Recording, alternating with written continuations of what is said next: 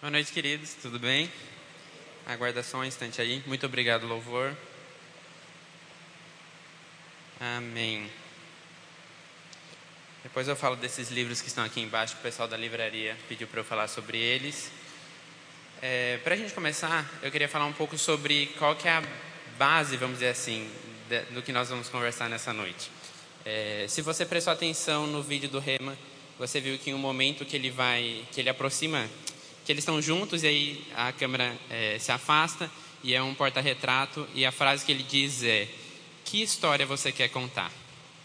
Eu quero que você fique com isso nessa, na sua mente, que nós vamos voltar a isso é, durante a ministração, mas antes eu quero falar sobre um livro que eu tenho lido e não se assuste com o tamanho, ele é um pouco grande sim, mas é um livro fantástico que o nosso nossa editora lançou esse ano, que é Guia de Sobrevivência dos últimos dias. É um livro do Rick Renner, é um livro, meu Deus, que livro poderoso. Nós temos disponível na nossa livraria. Então, ao final do culto, você visite o Verbo Shop, adquira esse livro, porque eu vou até ler o que está na, na capa dele mesmo, lá embaixo diz: o manual bíblico que prepara você para estes tempos difíceis. E, na, e no verso dele está escrito assim: Deus quer que você esteja preparado para esses tempos difíceis. E, e sabe que isso envolve a nossa família também. Quanto mais nós avançamos, nós estamos em um culto da família, então nós vamos falar sobre família. Mas quanto mais nós avançamos, quanto mais próximos nós estamos do fim dos tempos, é, mais a nossa família vai ser atacada, mais coisas vão se levantar. E é, o Rick Renner, Deus inspirou ele para falar sobre isso nesse livro, e ele fala sobre muitas coisas. E realmente eu te incentivo, não daria para a gente falar sobre o livro inteiro nesse culto, não, não teria como, porque ele fala sobre muitas coisas e muitos conselhos preciosos. Mas eu quero falar com você principalmente sobre família, né? E tem um livro, tem um capítulo dentro desse livro dedicado a esse assunto. E o título desse capítulo é o capítulo de número 6. E ele diz assim: Destruição da família, multiplicação do divórcio, quebra de alianças e o diabo nos tribunais. Uma boa parte do livro se debruça sobre 2 Timóteo, capítulo 3. Eu quero que você abra comigo lá. 2 Timóteo, capítulo 3. A partir do versículo 1. Se você já leu um livro do, do Rick Renner, você provavelmente já está familiarizado com algo que ele sempre faz mas se você não leu, eu vou te explicar. Ele, é, o Rick Renner é um grande estudioso do, do, grego, dos originais da Bíblia, e ele geralmente pega os versículos que ele está usando de base, e isso é algo que, em uma live que nós tivemos do nosso ministério, ele falou que é o hábito dele de estudo da Bíblia. E aí ele pega os versículos, ele vai para os originais, ele pega as palavras, e ele vê todos os possíveis significados daquela palavra. Porque a Bíblia não foi escrita em português nem em inglês, a Bíblia foi escrita em um idioma específico. E aquela palavra naquele idioma, quando você traduz para o português para um sinônimo, talvez você perca um pouco do significado. Então, o cuidado dele é em ir para os originais e trazer para o português, trazer para o idioma dele também, é, de uma maneira mais clara, aquilo que o Espírito queria falar quando inspirou aquele autor para usar aquela palavra. Então, vou te dar um exemplo disso antes de nós lermos que eu marquei aqui, só para ficar bem claro. Eu não sei se eu marquei, na verdade. Deixa eu olhar aqui. Aqui. Ó, por exemplo, em um momento do, do versículo que nós vamos ler, tem a palavra presunçosos, dependendo da versão.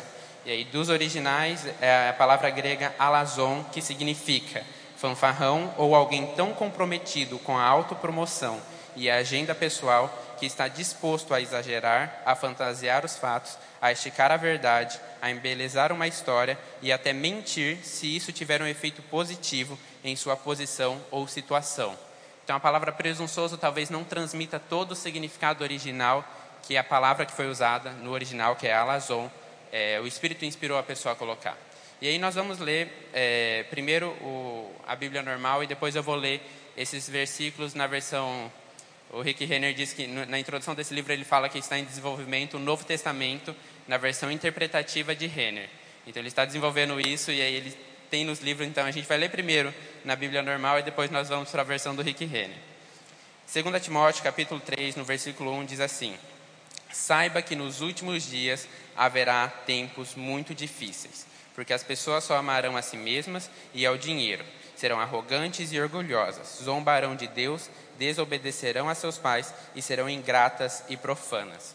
E aí, se você for para a versão interpretativa de Renner, desse versículo, diz assim: Versículo 1: Vocês precisam saber enfática e categoricamente com uma certeza inquestionável que no fim definitivo dos dias, quando o tempo tiver velejado até o último porto e estivermos no fim da jornada, este período se dará em meio a tempos incontroláveis, imprevisíveis, perniciosos, traiçoeiros, ameaçadores, que serão emocionalmente difíceis de suportar. Isso é só o versículo 1. Aí no versículo 2, ele continua dizendo: os homens serão egocêntricos, focados, obcecados e voltados para si mesmos, e mais apaixonados por si mesmos do que por qualquer outra pessoa. Como resultado desse amor egoísta, eles serão levados a obter cada vez mais e mais. Esses fanfarrões estarão tão comprometidos com a própria agenda que se disporão a exagerar, a aumentar os fatos, a esticar a verdade, a embelezar uma história e até a mentir se isso os levar a conseguir a posição, a vantagem ou o objetivo que desejam. Ele continua dizendo: serão arrogantes, soberbos, atrevidos, snobs e insolentes. Eles desdenharão, zombarão, difamarão e falarão mal de qualquer um que se colocar no caminho da ideologia deles e usarão livremente uma linguagem torpe e grosseira. Nesse clima, os pais não conseguirão mais persuadir, controlar, liderar ou exercer autoridade sobre seus próprios filhos. E embora as pessoas um dia tenham sido gratas e reconhecedoras, de um modo geral elas se tornarão destituídas de gratidão e reconhecimento por qualquer coisa. A impureza penetrará sorrateiramente na sociedade e a tornará impura, mal educada, imunda, indecente, grosseira, vulgar, ofensiva, bruta, obscena e rude.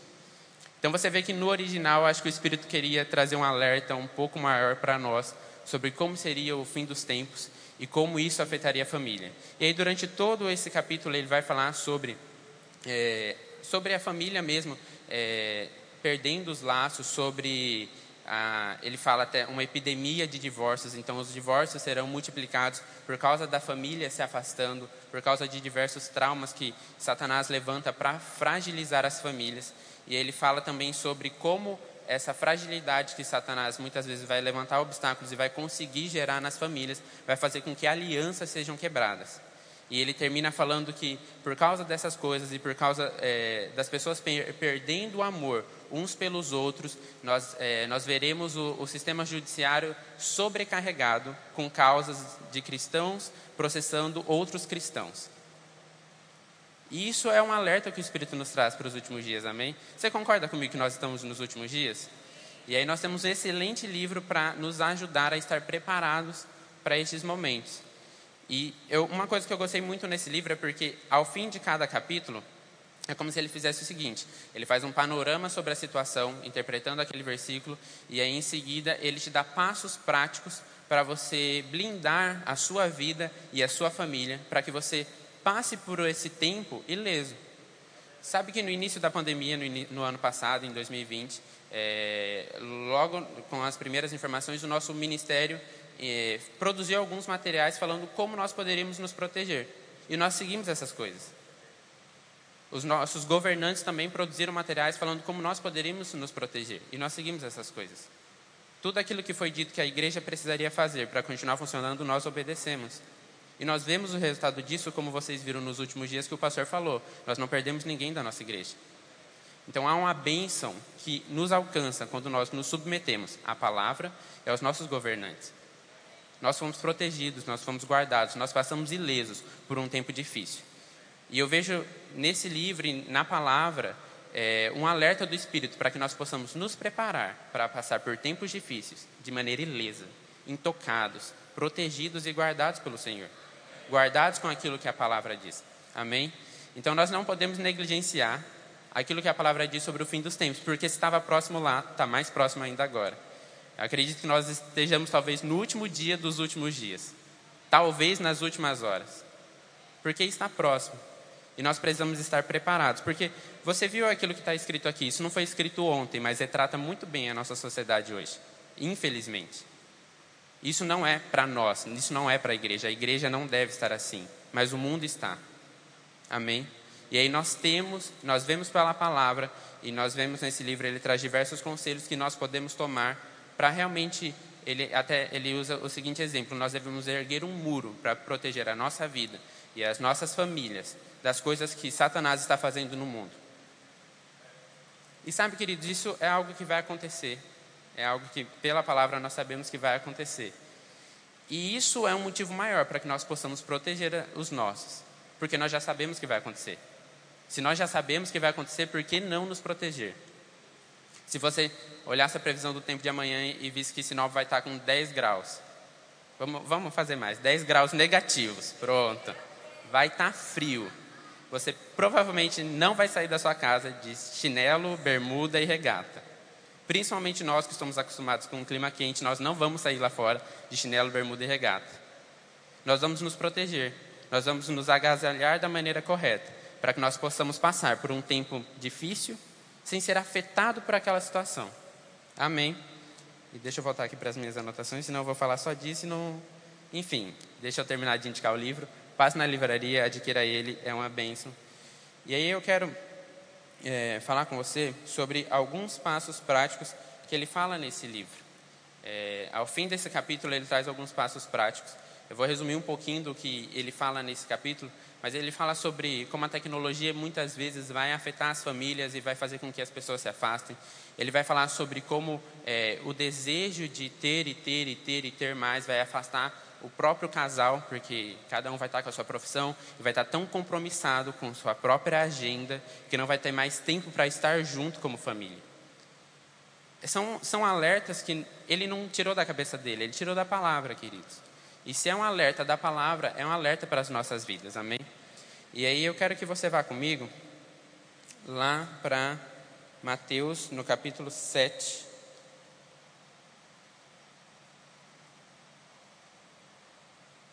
Mateus, no capítulo 7, no versículo 24. Enquanto você procura.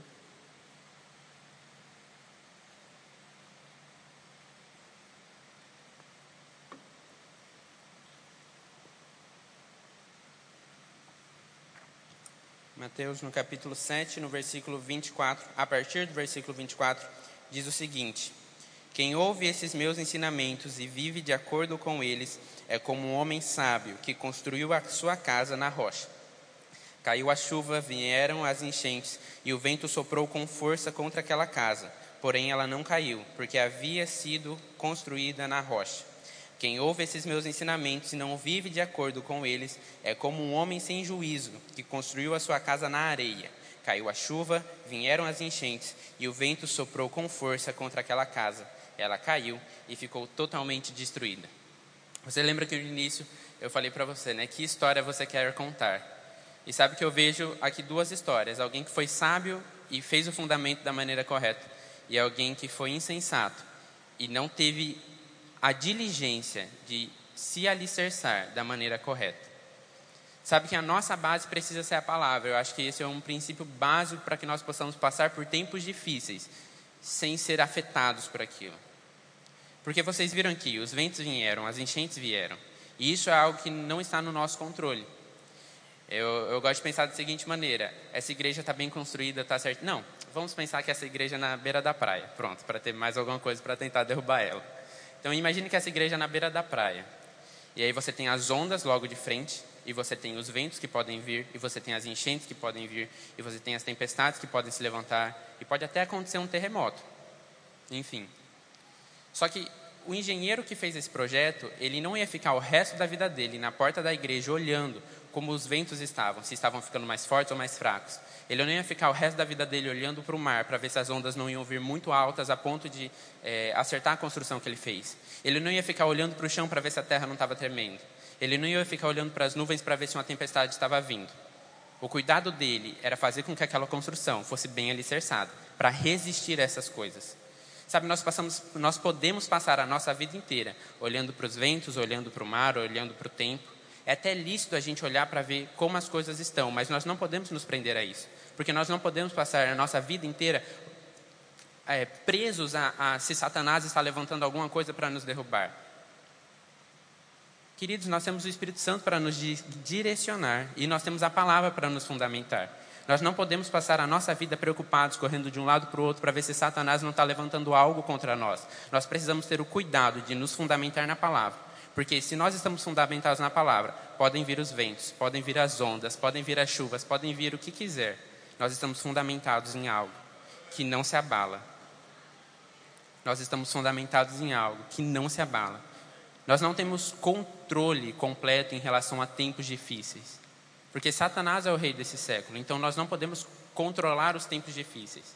E o próprio Jesus falou que nós teríamos dias maus, mas ele também falou que nós poderíamos ter calma e paciência e nós poderíamos ter paz, porque ele venceu o mundo. Ele também disse que o maior está em nós do que o que está no mundo. Então nós não temos que nos preocupar com o que o mundo está levantando, nós temos que cuidar para que estejamos sempre fazendo um firme fundamento debaixo das nossas vidas e das nossas famílias. Amém. Eu quero compartilhar uma história para você. Não, não entenda mal, eu vou alterar um pouquinho a história para que as pessoas que estiveram comigo naquele dia, se assistirem, não reconheçam as pessoas envolvidas. Mas é uma história real que eu presenciei. Eu estava em uma escola desenvolvendo um, um trabalho e aí tinha um professor me acompanhando.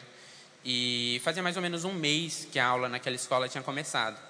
E eu me lembro que estava não estava no período de intervalo, nós estávamos é, andando e fazendo, aplicando alguns questionários para os alunos, e uma mãe chegou. E nessa escola tinha um, um, monitor de pátio, né, que fica ali cuidando, acompanhando tudo, passando, dando aviso nas salas. E essa mãe chegou enfurecida, e ele era o primeiro funcionário que estava ali. E essa mãe falou muitas coisas para ele, porque fazia um mês que as aulas tinham começado, e a filha dela, meu Deus, era um anjo antes de entrar naquela escola. E aí, depois disso, a filha estava desobediente, a filha estava rebelde, a filha estava desleixada, a filha estava desorganizada. Foi do céu ao inferno, em um mês. E eu me lembro que esse professor fez um comentário. Ele falou o seguinte: é, faz um mês que as aulas começaram e eu dou duas horas de aula por semana na sala onde a filha dela estuda. É, e por algum motivo eu não consigo fazer com que essa menina responda às atividades que eu passo para casa, mas de alguma forma eu e os meus colegas conseguimos desfazer todo o trabalho que os pais fizeram durante os 15, 16 anos. E sabe, queridos, eu vejo uma verdade na fala desse professor. Porque talvez, talvez, na verdade, dificilmente eu acredito que em um mês o trabalho de 15 anos de uma boa educação em casa tenha sido desfeito. Você não derruba uma casa que tem um alicerce bem firme, às vezes, em um mês. Você não derruba, às vezes, um edifício gigantesco e bem fundamentado em um mês bem estruturado. A palavra diz que ah, as más companhias corrompem os bons costumes, mas muitas vezes os pais não estão conseguindo colocar bons costumes nas pessoas, nos seus filhos. E aí, quando esses filhos, sem os bons costumes, encontram o mundo, não tem nem bom costume para ser corrompido, é só colocar o costume errado. Nós estivemos na conferência, de, ah, alguns irmãos estiveram na conferência de homens lá em Campina Grande, e teve uma reunião para pastores, esposas de pastores, diretorias do REMA, e o ministro, que é do Verbo Zona Norte, não me recordo agora o nome dele, acho que é Eduardo, acho que é Eduardo, ele falou uma coisa, que é uma verdade, é, não existe vácuo. Ou nós colocamos bons princípios nos nossos filhos, ou o mundo vai colocar, porque esse espaço não vai ficar vazio. Sabe que muitas vezes nós estamos culpando a televisão e culpando as redes sociais, e nós vemos isso, e ele fala sobre isso no livro. Vai ter sim coisas que vão se levantar na televisão, nas redes sociais, nos aparelhos eletrônicos, todas essas coisas. Isso vai acontecer. E por isso que nós temos que ter o cuidado de estruturar bem os nossos filhos. Porque senão, quando eles estiverem em contato com as coisas erradas, não vai ter bom costume para resistir aquilo. Não vai ter uma estrutura para resistir aquilo. Vai ter uma folha em branco que o mundo vai estar pronto para colocar o que ele quiser. Isso não é, a palavra nunca vai vir como uma condenação. Entenda isso. É sempre como um alerta. Nós precisamos estar atentos a essas coisas, porque se não tivermos atenção devida nisso, nós vamos ser negligentes. Isso, eu estou falando sobre filhos, mas isso é algo que também afeta a nossa própria vida. Nós precisamos ter o cuidado de colocar bons costumes em nós mesmos, porque não vai existir vácuo vai existir um espaço. E se nós não tivermos a diligência de colocar bons costumes no, na nossa própria vida, nós não vamos ter estrutura para resistir. E às vezes, sem perceber, nós vamos nos amoldar ao mundo. E nós não vamos fazer com que o mundo se amolde à palavra. Se nós estivermos cheios da palavra, dificilmente, dificilmente, o mundo vai conseguir colocar alguma coisa em nós. Porque nós já estamos cheios de algo. E algo muito mais poderoso, porque é maior o que está em nós. Mas se nós estivermos vazios, é fácil para o mundo colocar algo em nós. Às vezes, sem perceber, nós vamos ceder para aquilo que o mundo quer implantar nas nossas vidas. E se ele implanta nas nossas vidas, ele alcança as nossas famílias. Não só as nossas famílias, alcança os nossos vizinhos, os nossos colegas, alcança todo mundo que tem contato conosco. Porque se o mundo coloca algo em nós, nós vamos reproduzir aquilo. Só que nós não fomos chamados para fazer isso, nós fomos chamados para reproduzir aquilo que vem da palavra. Então, se nós estamos cheios da palavra, nós vamos fazer o mundo se amoldar aquilo que nós estamos cheios. Nós não vamos deixar que o mundo coloque aquilo que ele quer, nós vamos colocar aquilo que nós queremos no mundo, porque nós estamos cheios. E nós sabemos que aquilo que nós estamos cheios é mais forte do que aquilo que está no mundo. Amém. E aí, seguindo. É... Amém, amém, amém. Seguindo. Uma coisa que ele fala no livro, é, nesses passos práticos, ele sempre deixa perguntas para que nós possamos é, nos avaliar e avaliar a, a, o nosso vínculo, os nossos relacionamentos, a nossa família. E uma pergunta que me chamou a atenção, que tem no fim desse capítulo, é: é eu tenho dedicado tempo para buscar a Deus e receber estratégias dele para manter minha família forte em um mundo que oferece tantas formas de distração? Porque é fato que o mundo hoje tem muitas formas de distração. Sabe, uma coisa que ele fala também nesse capítulo é sobre é, tempo e tempo perdido e, e como nós podemos remir o nosso tempo para, de certa forma, recuperar o tempo que nós perdemos, o tempo que nós fizemos algo errado. Só que nós já conhecemos a palavra, nós já fomos alcançados, nós já temos, já, já temos contato com a palavra de alguma forma. Então, nós, de certa forma, já sabemos um pouco como nos guiar. E sabe que o que Satanás vai tentar fazer agora, uma das principais coisas que ele vai tentar fazer é te distrair, é te tirar do foco, é fazer com que você perca tempo e ao invés de você buscar a Deus por estratégias, você vai seguir as estratégias que o mundo diz que é mais adequada. Nós vimos isso, o pastor falou sobre isso domingo, sobre é, as pessoas que às vezes fazem anos de psicologia e depois disso dão conselhos sobre criação de filhos que não estão em linha com a palavra. Queridos, conhecimento é uma bênção, faculdade é uma bênção, tudo isso é uma bênção, mas nós precisamos aprender a usar. E tudo aquilo que não tiver condizente com a palavra é mentira. Porque a palavra é verdade. A palavra é verdade, independente, a palavra é verdade. Então, tudo aquilo que não está em linha com a palavra, seja em relação a como conduzir a nossa própria vida, ou como ensinar os nossos filhos, a próxima geração, não está em linha com a palavra. Se não está em linha com a palavra, é mentira. Eu vou te contar uma história. Essa é uma história minha mesmo. Pela primeira vez, o João Vitor vai usar o João Vitor como criança no exemplo, nessa igreja. Alguns já vão ter ouvido essa história. Se você já ouviu, você vai ouvir de novo. Mas eu tinha uns três anos. Dona Cátia ia saber contar essa história muito melhor, mas eu que estou com o microfone. É, eu tinha uns três anos de idade. E nós morávamos numa casa que era no fundo, tinha um quintalzão na frente. E aí eu lembro que eu acho que ela tinha chegado de plantão e ela, ela era enfermeira, então trabalhava tipo assim um, um dia inteiro e voltava para casa. E eu me lembro que ela chegou e por alguma coisa eu falei: "Eu odeio essa família". Rapaz, para que que eu fiz isso? Eu falei: "Eu odeio essa família". Ela falou: "O quê?". Eu falei: "Eu odeio essa família". Ela falou: "Não tem problema. Pega a sua mochila". Aí eu peguei minha mochila, né? Pego uma muda de roupa, coloquei a muda de roupa dentro da mochila. Ela falou para eu pegar a mamadeira, eu peguei a mamadeira, coloquei dentro da mochila. Ela falou para eu pegar um lenço que sempre estava comigo. Eu peguei esse lenço, coloquei, não coloquei ele na mochila, eu fiquei com ele na mão. Aí eu fechei a mochila, coloquei nas costas. Ela falou: "Vamos lá na frente".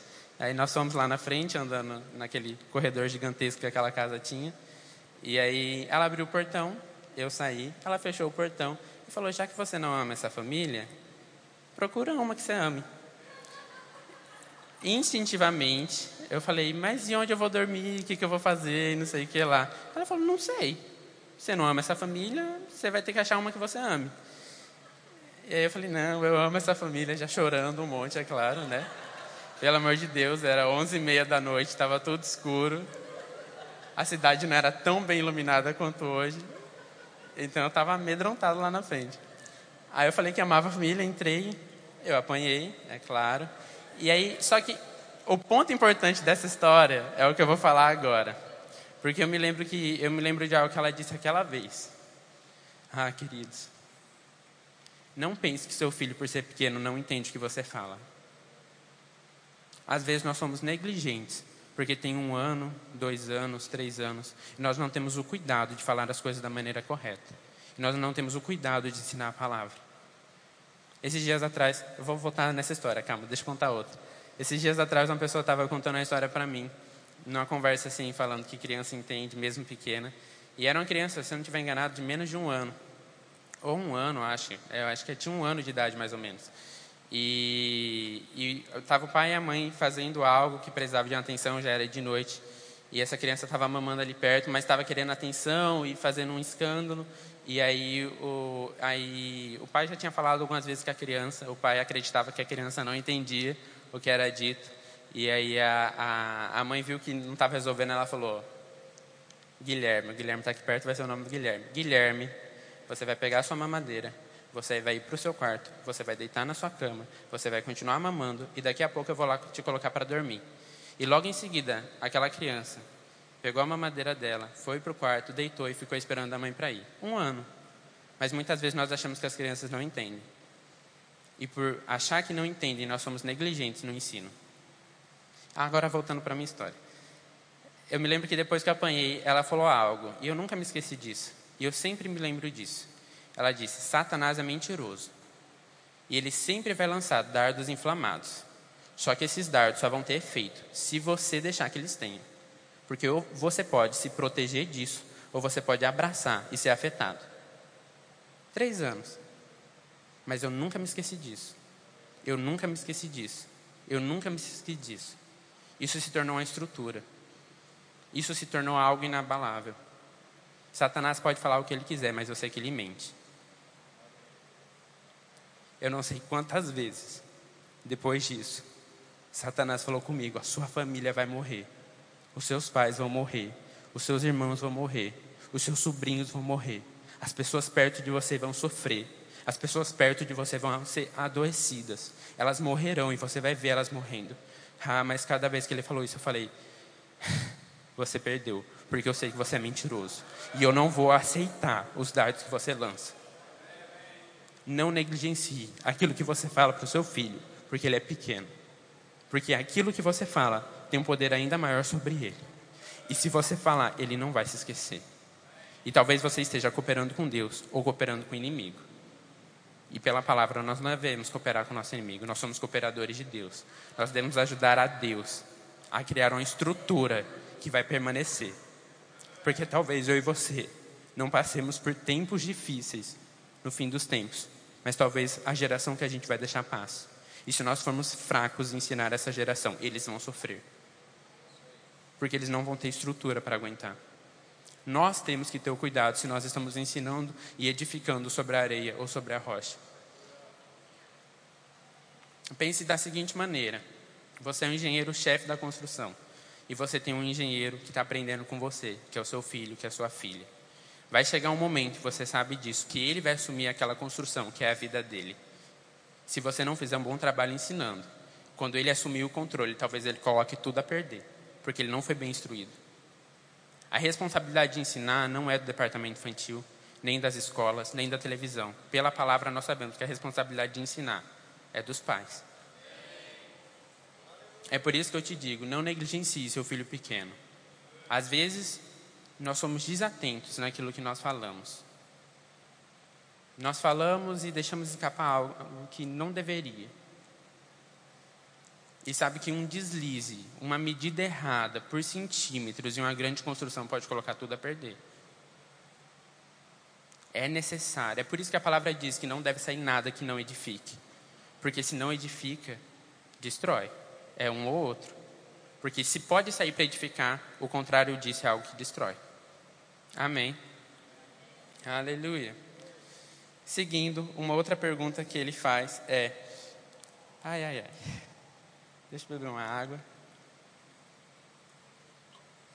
Uma outra pergunta que ele faz é: quanto tempo faz desde que você realmente fez uma avaliação da situação do seu lar para ver o que está bom, o que não está bom e o que precisa ser alinhado novamente ao plano de Deus?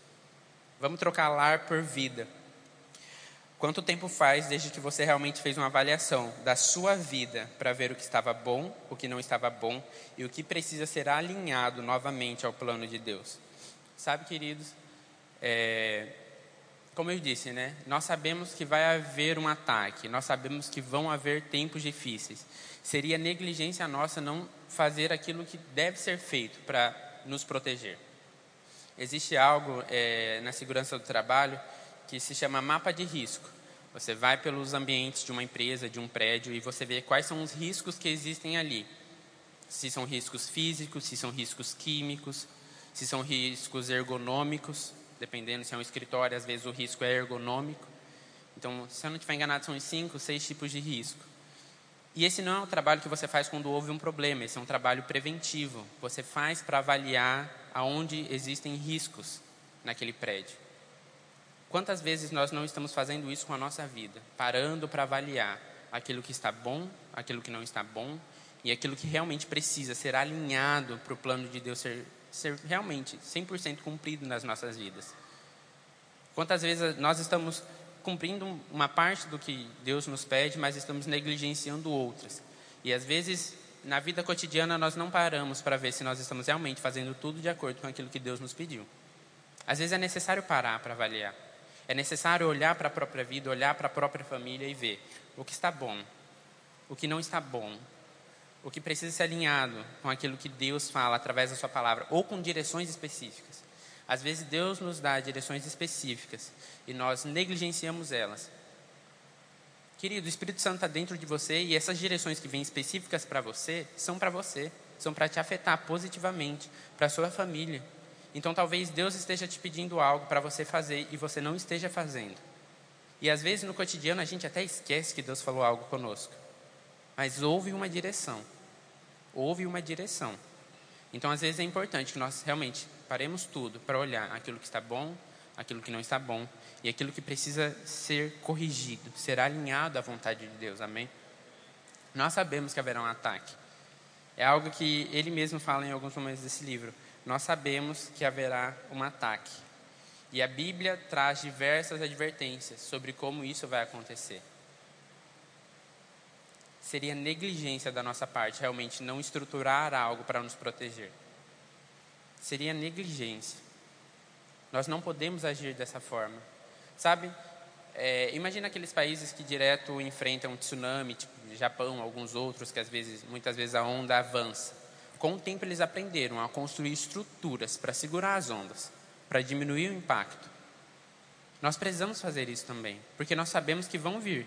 Então nós precisamos agir antes.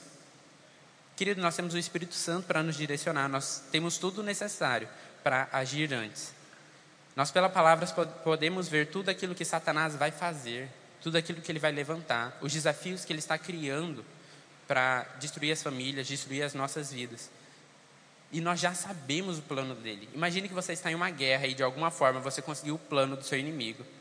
Você tem tudo na mão, porque você sabe a força que você tem, aquilo que você tem, você sabe as suas tropas, você sabe os seus tanques, você sabe os seus aviões. E agora você sabe os dele e como que ele vai agir. Está pronto. Não tem motivo para a gente perder. Se nós formos fiéis àquilo que a palavra diz e nós formos atentos àquilo que ela diz, nós não temos motivos para perder. Nem para perder os nossos. Sabe, eu, eu, eu acho muito bom que o, o Rema, o slogan dele para o próximo ano é Minha Família na Palavra. Talvez você seja a sua família completa. Esteja firmado na palavra. Uma coisa que foi dito quando foi lançada essa campanha lá em Campina Grande foi que talvez nós não tenhamos uma família perfeita. Mas não é porque a nossa família não é perfeita que nós vamos deixar de falar a perfeição da família de acordo com a Bíblia. Então, talvez por algum motivo você tenha é, vivenciado uma perda de alguém, ou um, um divórcio, ou alguma coisa que afetou a sua família. Mas, independente disso, Nós sempre vamos falar aquilo que a palavra diz e nós sempre vamos defender a estrutura que a Bíblia diz, independente do que aconteceu na sua vida. Há uma forma de você recuperar esse tempo aplicando a palavra. Há uma forma de você reestruturar aquilo que foi destruído com o tempo, pela palavra. Independente de quão forte os ventos vieram e abalaram a estrutura, há uma forma de recuperar pela palavra. Sempre vai ser pela palavra. Por isso que o rema é minha família na palavra. Jesus, ele fala em, em, um, em um trecho específico, se não estiver enganado em João, ele fala diversas coisas que vão acontecer nos fins dos tempos. Em um determinado momento ele diz: Céus e terra passarão, mas estas palavras não passarão. Nós sabemos que a palavra não passará. Nós sabemos que nós temos uma firme estrutura para nos edificar. Seria negligência nossa sair dessa estrutura. Se nós sabemos que nós estamos seguros em um lugar e a Bíblia nos manda ficar nesse lugar, é negligência nossa sair. E no momento que nós saímos, nós estamos nos colocando vulneráveis para o nosso inimigo. Tem um, um, um, um, filósofo sueco que ele diz algo, um filósofo cristão sueco antigo, que ele, em um livro dele, se eu não estiver enganado, o nome é Temor e Tremor, o nome desse livro, ele fala sobre o salto de fé.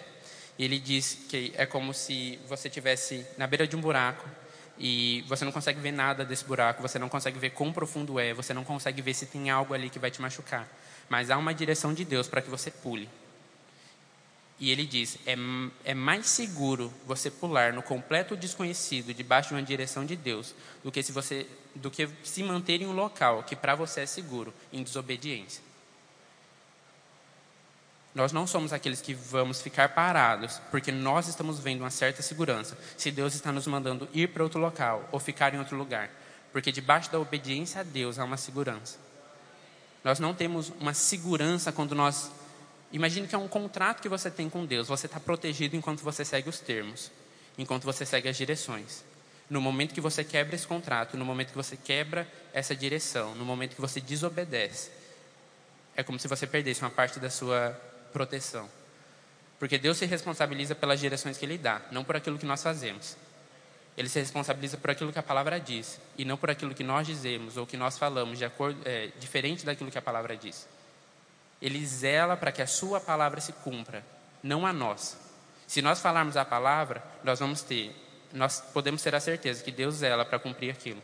Mas se nós falamos diferente dela, se nós agimos diferente dela, se nós fazemos diferente dela, ou se nós ensinamos diferente dela, não tem como esperar que Deus zele, porque é diferente da palavra dele. Ele não pode zelar por algo que ele não disse.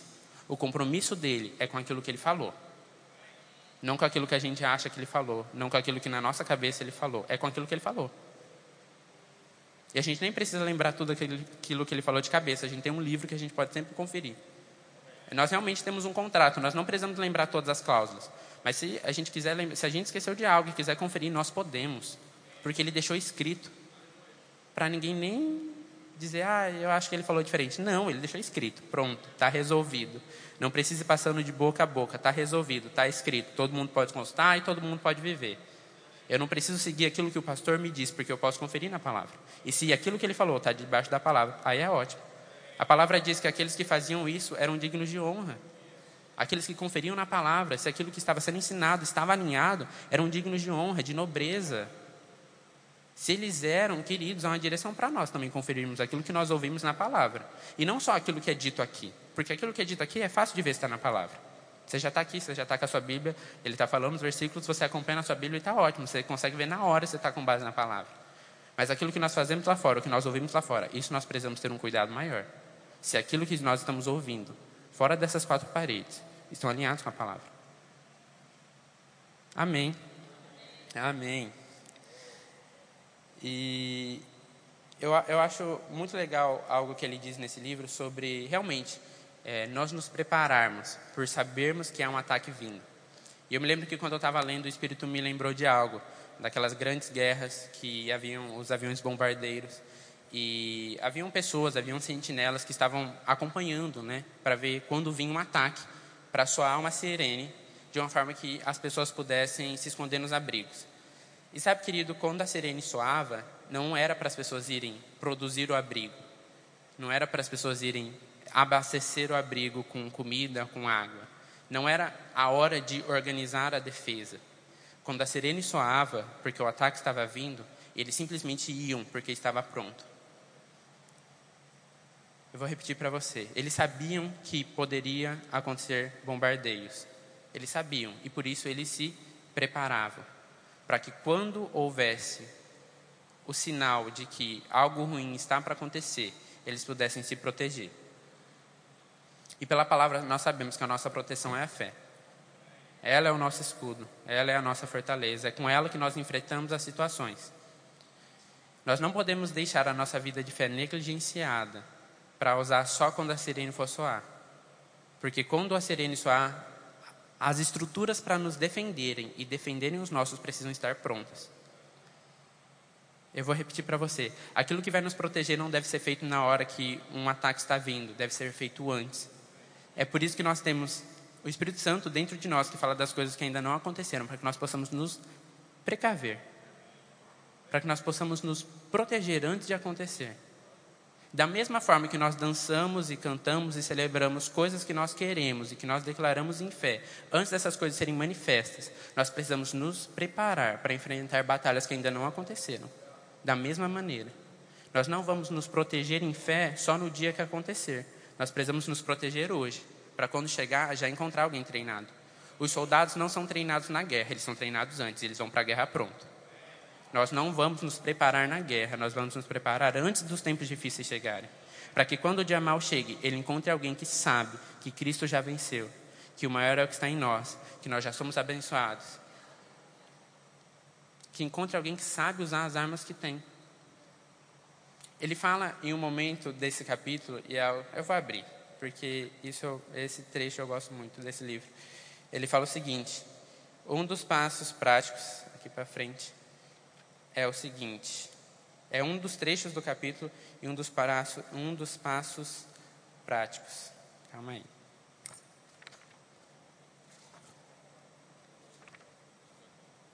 Aqui. Na página 212, ele diz o seguinte: eu quero que você faça um amém bem forte depois que eu falar. Faça o diabo lamentar ter se metido com você.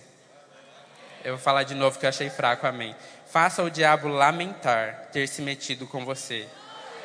Amém. Querido, nós temos o poder de Deus a nosso favor e nós já temos isso disposto. Sabe, quando a palavra traz esses alertas, não é para que nós fiquemos atemorizados, escondidos, com medo é algo nos dizendo: ei, esteja pronto, esteja atento, esteja preparado, para que quando esses tempos chegarem, você não tenha medo. Você possa fazer Satanás lamentar ter mexido com você. Você possa fazer Satanás se arrepender de ter mexido com a sua família. Porque ele vai encontrar um cristão, um cristão que sabe o poder que tem no nome de Cristo, que sabe usar a palavra e que não vai se amedrontar diante das situações. Nós não vamos olhar para os ventos ficando mais fortes, para as ondas aumentando, para a terra tremendo e ficar com medo da construção cair. Nós vamos saber, obrigado, Pai, porque eu fiz um bom trabalho e pode vir a bexiga que for, não vai cair o que eu fiz. Eu sei que eu fiz em cima da Sua palavra e não importa o que se levante, não vai derrubar. Não vai derrubar. Nós precisamos ter essa convicção em relação à nossa vida, em relação à nossa família, em relação às coisas que nós falamos pode se levantar o que for necessário, o que Satanás quiser levantar, ele vai encontrar uma estrutura forte, ele não vai ser capaz de derrubar. Não vai ser capaz de derrubar. Não vai ser capaz de derrubar. Amém. Aleluia. Para a gente encerrar. Aleluia. Para a gente encerrar, eu quero chamar o grupo de louvor. E eu quero ler algo com você.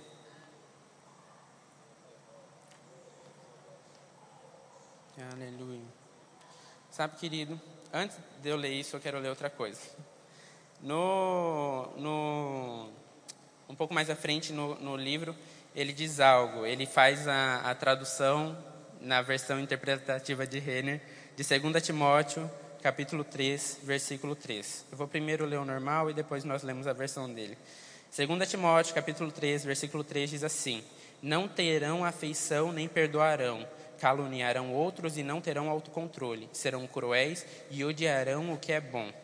E aí ele traduz da seguinte maneira: O amor e o compromisso com a família se desintegrarão e o divórcio se tornará uma epidemia, sendo as diferenças irreconciliáveis e o principal fator para a desintegração das famílias. Na verdade, todos os tipos imagináveis de aliança serão violadas regularmente e o sistema judiciário ficará sobrecarregado enquanto as pessoas extrapolam os limites, processando e sendo processadas. As pessoas, de um modo geral, perderão a capacidade de dizer não tornando-se incapazes de controlar seus instintos em quase todas as áreas da vida.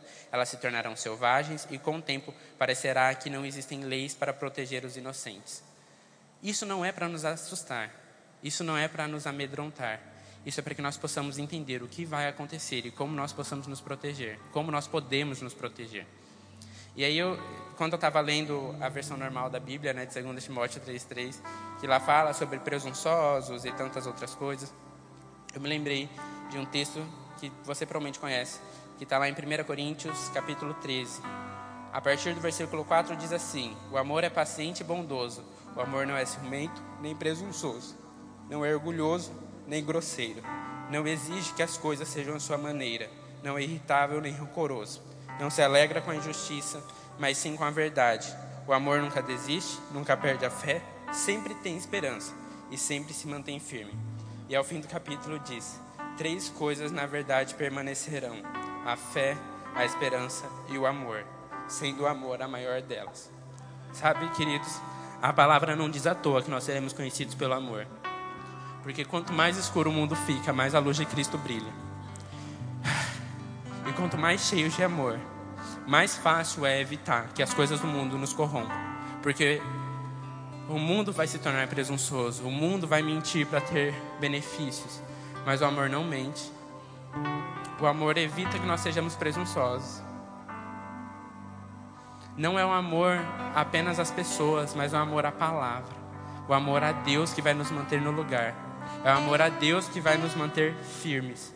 Da forma que ele fala aqui, o amor nunca desiste, nunca perde a fé, sempre tem esperança e se mantém firme.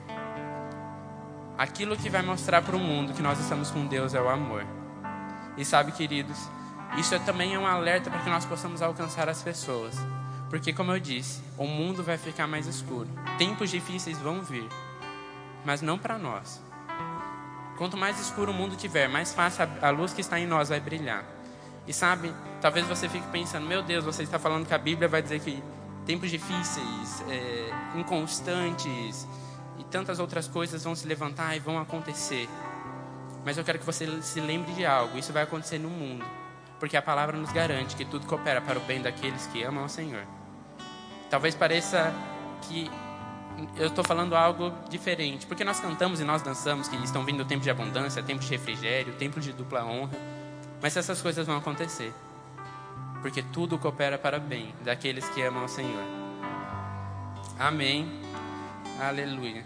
Como eu disse, é, coisas assim não são para nos condenar de qualquer forma. O Espírito falou muito comigo enquanto eu lia esse trecho, enquanto eu, eu, eu resumia aquilo que eu queria dizer, para que eu deixasse bem claro que a palavra nunca vai vir para trazer qualquer tipo de condenação.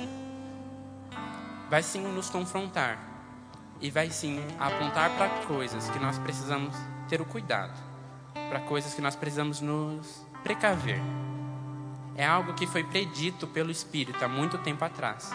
E está cada vez mais constante na sociedade. É, o Espírito Santo não colocou isso na Bíblia por acaso. Se está na Bíblia é porque nós precisamos saber.